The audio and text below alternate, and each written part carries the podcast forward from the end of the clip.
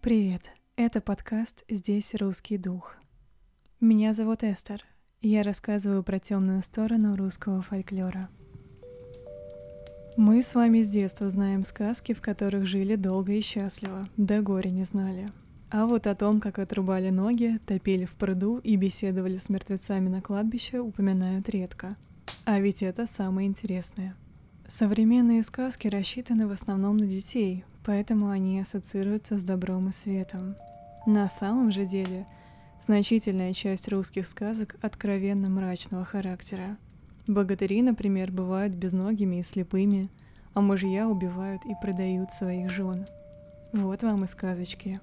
Я буду говорить о популярных сюжетах, которые знают все, и о совсем неизвестных, бытующих в русской культуре. Чтобы связаться со мной, напишите на почту в описании профиля или в Инстаграм. До скорых встреч!